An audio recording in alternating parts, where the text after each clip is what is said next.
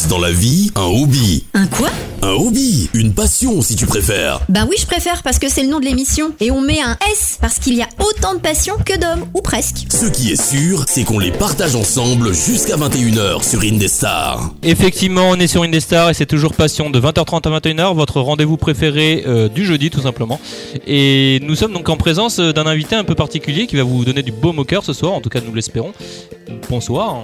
Bonsoir, Bon, comment tu vas Ouais, écoute, euh, ça va très bien. Comment tu t'appelles Qu'est-ce que tu fais dans la vie Alors, je m'appelle euh, Kevin Tessier, je suis pâtissier à la pâtisserie Bigot depuis à peu près 7 ans. Et là, dernièrement, je suis passé responsable du labo pâtisserie, donc je m'occupe de toutes ces douceurs euh, sucrées euh, tous les jours, euh, rien que pour mes clients. C'est quoi ta douceur préférée? Euh, ma douceur préférée, ça reste un classique, c'est l'éclair au chocolat. Alors du coup, si on partait euh, comme habituellement euh, sur les origines du chocolat, Thierry, ça donnerait quoi? Alors oui, c'est super intéressant le chocolat parce que, alors on va remonter à 4000 ans, hein, on va dire. Il y a 4000 ans, je sais pas si ça vous dit quelque chose, les Olmecs. Alors les Olmecs, eh bien, en fait, ils consommaient le chocolat non pas comme on le consomme aujourd'hui en morceaux, en tablettes, mais en fait euh, sous forme liquide. C'était une boisson. Tu savais, Kevin? Bah oui, bien sûr, je le savais avec des cours que j'ai eu en chocolaterie, donc il n'y a pas de souci, j'étais au courant. Et donc on retrouve ça aussi après chez les Mayas. Euh, ouais, c'est ça. De toute façon, le chocolat, c'est d'origine euh, d'Amérique du Sud. Tout ce côté Inca, Maya, euh, c'est de là d'où provient le chocolat. Voilà. À savoir que donc euh, chez les Mayas, chez les Aztèques, après, on trouvait le chocolat qui était utilisé euh, pour trois choses différentes. Quoi, comme monnaie, comme unité de mesure et comme offrande euh, à leur dieu. hein. et euh, la boisson Maya, euh, son nom c'est le Xocoatl, je sais pas comment ça se prononce parce que ça se termine par ATL. Donc tu vois, hein, ça peut sonner euh, je ne sais comment. Bah, peu. Mais bon, c'est intéressant Ça de savoir que c'était consommé liquide et puis donc avec l'amertume. hein, Yes. Ouais, ça, ça me parle. Le Xo- Xocoalt, c'est aussi euh, un chocolat d'origine euh, Inca qu'on utilise chez Valrhona, le- notre fournisseur de chocolat. Oui, ça, ça me parle. Ok.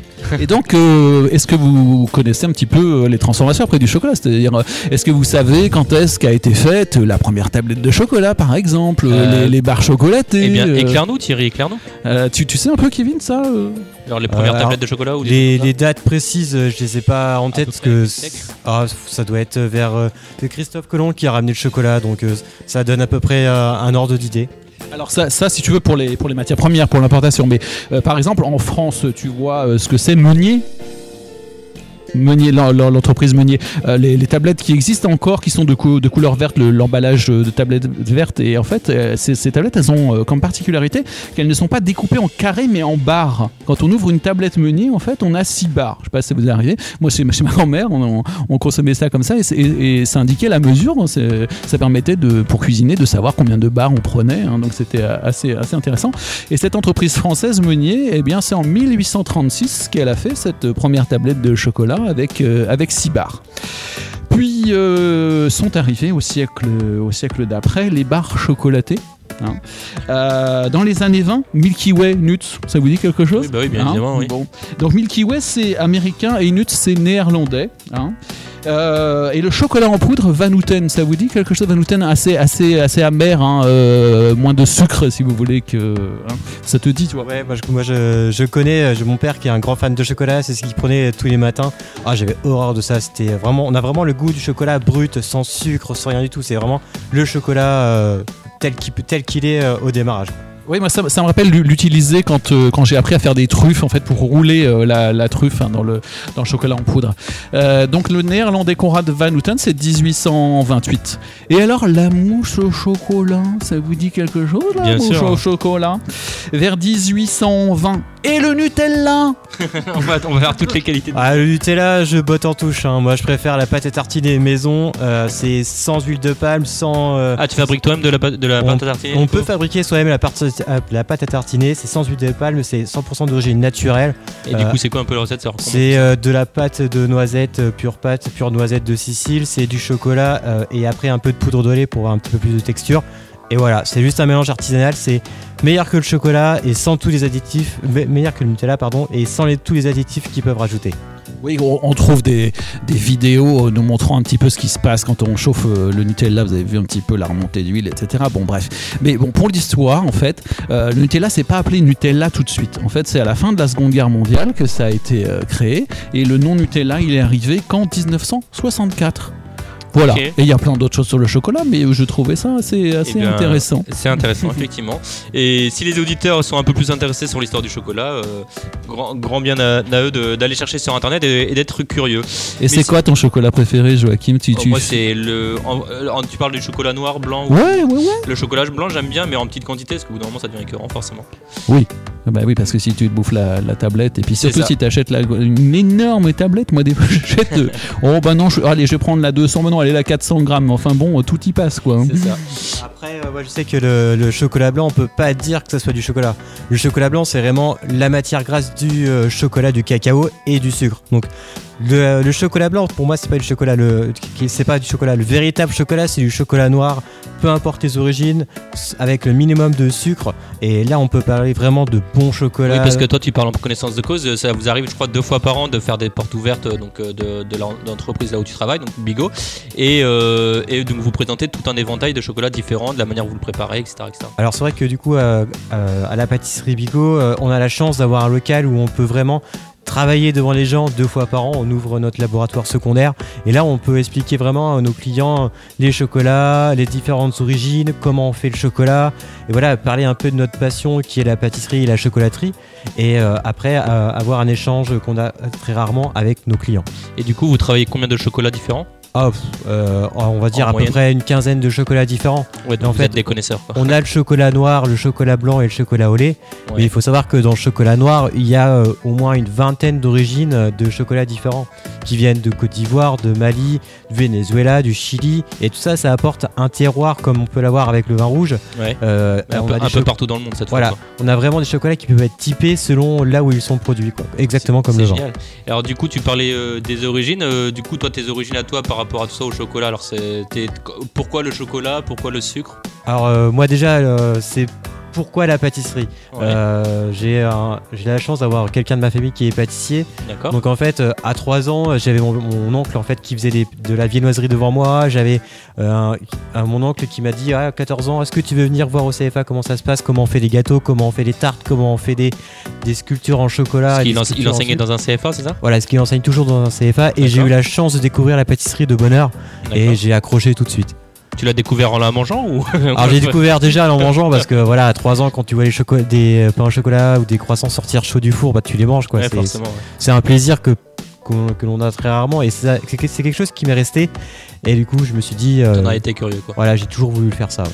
Et, ce qui est super intéressant, c'est euh, la transmission. euh, un petit peu, tu sais, comme on transmet euh, en, famille. euh, ou- De génération en génération, quoi. Ouais, c'est un espèce de de bien de famille, tu vois, genre ouais c'est ça c'est un, héritage. c'est un gros. héritage que je vois, je vois ma, ma grand-mère qui est complètement fanat de pâtisserie. Voilà, c'est tous les dimanches quand j'allais chez ma grand-mère, j'avais droit à la tarte aux prunes, j'avais droit au clafoutis. Voilà, c'est vraiment quelque chose qui est ancré dans notre famille, c'est la pâtisserie, le plaisir, euh, le plaisir de faire plaisir Alors, c'est génial, si on parle de, famille, on peut peut-être parler un peu de la, famille Bigot, hein, qui a fêté euh, les, les 100 ans il n'y a pas très très longtemps. Euh, 1913, c'est ça l'ouverture. Tu peux raconter un petit peu? Euh, voilà, donc la pâtisserie Bigot, donc elle a été créée par euh, actuellement l'arrière-grand-mère en 1913. Voilà, c'est une entreprise qui est, qui est pérenniste depuis tout ce temps-là, donc plus de 100 ans. Avec, Qui est euh, situé donc sur Amboise dans le 37, l'Indre-et-Loire. voilà, qui est située dans, à Amboise, dans le centre-ville, à l'entrée du château. enfin, vous pouvez Donc, pas la louper. C'est- Aisément retrouvable, quoi. Voilà, c'est une pâtisserie qui est là depuis plus de 100 ans, ce que je disais tout à l'heure. Elle est gérée exclusivement par des femmes. Euh, de l'arrière-grand-mère à la, la patronne actuelle qui est Paola qui a repu depuis euh, deux ans maintenant. Et Voilà, qui a mon âge, qui a 30 ans. C'est ça, qui est toute jeune, qui a 30, une trentaine d'années. Donc euh, voilà, c'est une, certaine entreprise, on est plus de 20 salariés, donc c'est vraiment une institution à Amboise. Voilà. On Et vient coup- Amboise, on vient se faire plaisir à la pâtisserie Vigo. Et du coup, dans tous ces salariés, toi, tu as un, tu as un poste prépondérant un peu particulier? Alors euh, moi, je suis rentré en tant que simple commis il y a de ça 7 ans. Et euh, depuis euh, maintenant 6 mois, euh, depuis Noël en fait, je suis passé responsable du labo pâtisserie. Donc je m'occupe de tout ce qui est pâtisserie, traiteur, euh, confiserie, et voilà. Eh bien, on va continuer tout de suite sur toute ces aventures que tu fournis au- autour de Bigot et puis toi, ton, de tes aventures personnelles que tu as pu participer. Tout de suite après un petit mashup, je crois, Thierry? Alors, alors oui, donc euh, le titre en anglais Daft Punk versus Red Hot Chili Peppers, Lose Yourself to Californication. Et à tout de suite sur Indestar pour continuer. 20h30, 21h, peu votre passion s'exprime sur Indestar. Et de retour dans l'émission Passion de 20h30 à 21h chaque jeudi euh, depuis le début de l'année 2020 tout simplement. Et nous sommes toujours en présence de Thierry et de Kevin. Vous Nous toujours bien mangeons toujours du chocolat. C'est ça. Kevin, ça va toujours bien Ouais, ouais, ça va toujours bien. Ok. Tout va bien, nickel. Euh, alors du coup, bonne nouvelle, comme chaque euh, début de nouvelle, euh, de, nouvelle de, de seconde période.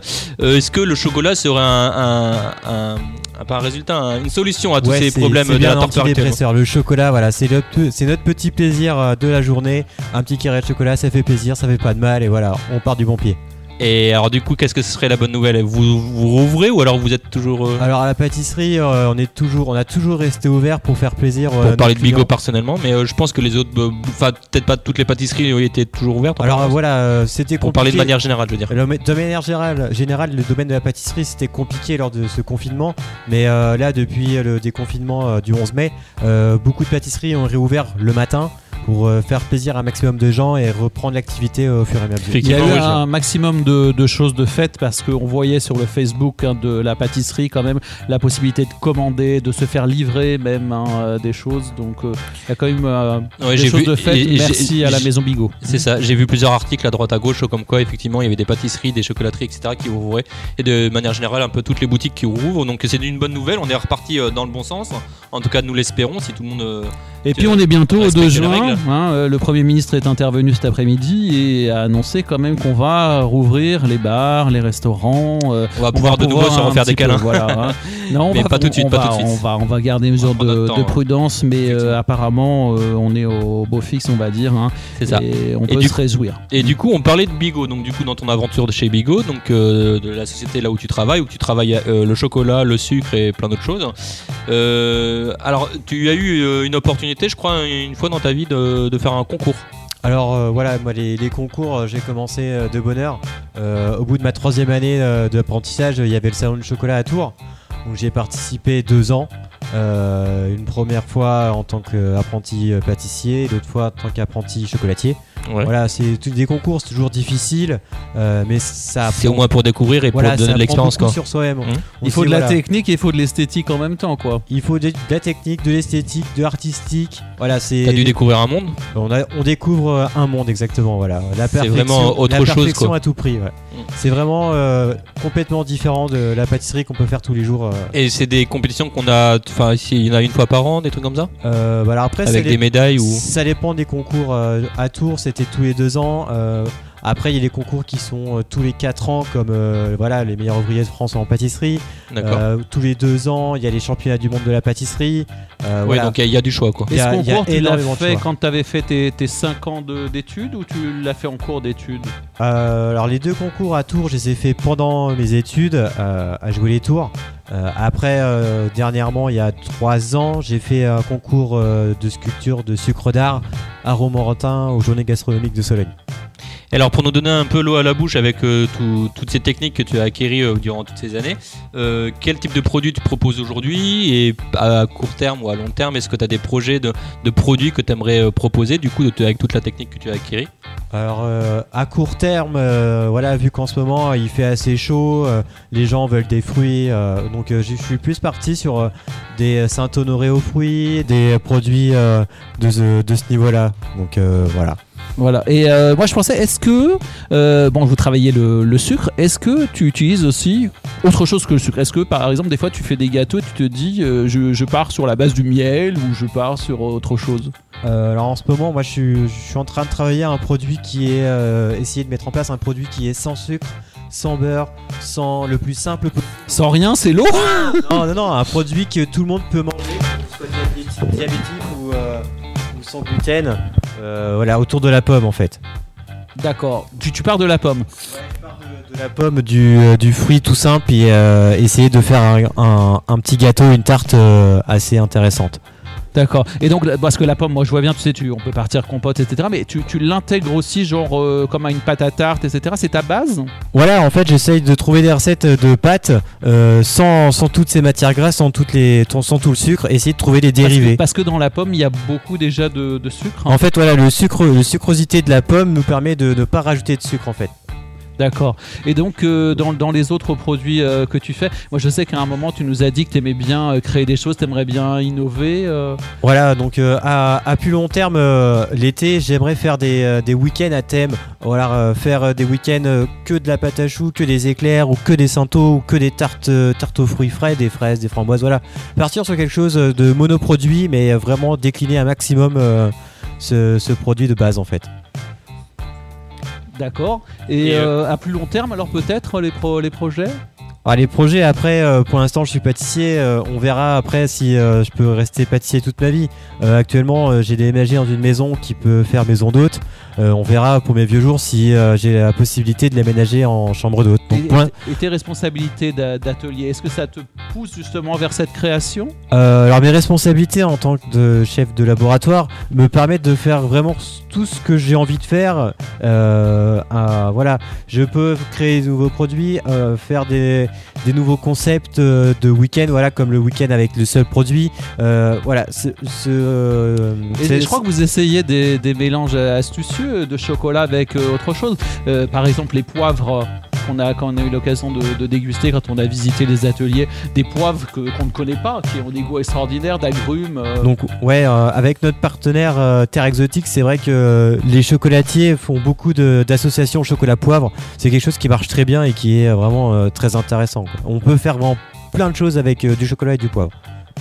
Et euh, je, on, pourrait en, quand même en, en parler encore pendant des heures. Malheureusement, on manque de temps parce qu'on a eu quelques soucis techniques. Mais bon, on, on s'est arrangé. On a dit le principal. Si vous êtes curieux, euh, renseignez-vous tout simplement sur Bigo. Il n'y en a qu'un seul en France. De, de- de- Ah oui, parce qu'ils résistent aux chaînes, ce sont des indépendants. C'est ça. Et euh, ils ont une notoriété assez mondiale. Ils se font commander un peu de n'importe où à travers le monde. C'est ça qui est font des intéressant. ateliers avec les Américains. C'est ça. hein, Et on pourrait en parler encore pendant des pendant encore des heures. euh, par exemple, la méthodologie ou le matos qui a, qui a besoin pour faire tout ce qu'il fait parce qu'il fait beaucoup de choses. Euh, mais on va se laisser là parce que tout de suite, ça va être Peck Avenger. On va se laisser avec une citation comme chaque semaine. Euh, une citation d'un certain artiste et illustrateur de BD américain. Je sais pas si vous connaissez. ça Il s'appelle John G. Trillius. Et sa citation, c'est 9 personnes sur 10 aiment le chocolat et la dixième ment. Voilà. Et bien, on vous laisse avec euh, Peck Avenger tout de suite après Hayden et Lights Up, une, cover de, dont l'original est de Harry Styles, si vous connaissez. On vous dit au revoir, on vous dit à la semaine Et prochaine. euh, recommencer gentiment à sortir. Allez voir ces commerçants, ces artisans, à retourner dans les pubs, dans les restos, d'accord Avec les distances de sécurité. Ouais, et, et faites attention, respectez les règles bien sûr pour éviter une deuxième vague. Euh, surtout, profitez bien de la soirée en compagnie de l'équipe de Peck Avengers sur Indestar. Et nous, on vous dit à la semaine prochaine pour une nouvelle émission de Passion. Euh, prenez soin de vous et, et- et bonne soirée. Bonne soirée à tous. Salut Kevin. Bonne soirée. Les podcasts Indestar, toutes vos émissions préférées, où vous le voulez, quand vous le voulez, sur indestar.fr et sur toutes les plateformes internet.